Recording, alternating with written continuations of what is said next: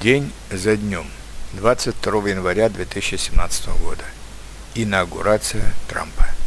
Несколько дней назад прошла инаугурация нового президента Соединенных Штатов Америки Дональда Трампа. Сначала скандальная предвыборная борьба между Дональдом Трампом и Хиллари Клинтон, в ходе которой оба кандидата обвиняли друг друга во всех смертных грехах, затем неожиданная победа бизнесмена Дональда Трампа – вызвали неоднозначную реакцию как в самой Америке, так и во всем мире. В Америке продолжаются марши протеста против Трампа. Например, большая демонстрация женщин в Вашингтоне и Бостоне.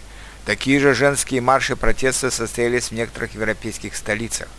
И вообще в Европе есть определенная трампофобия, хотя еще ничего конкретного против Европы или против женских прав Трамп не предпринял. Были только некоторые слова и оценки. Может быть, европейцы, исповедующие либерализм в его крайнем выражении и свою политкорректность, так чувствительны к подобным словам, мы же в России привыкли доверять только делам, а не словам.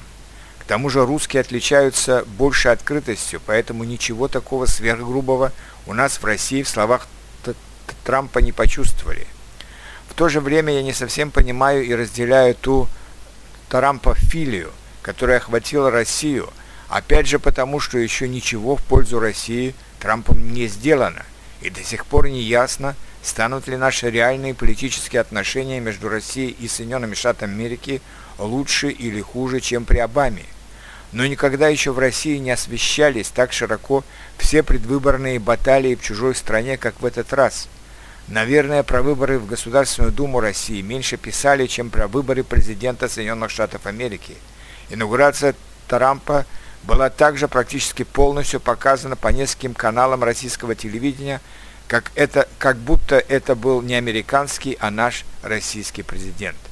У меня нет такого страха перед Трампом, как у большинства моих друзей в Европе и Америке, но и больших надежд тоже пока нет.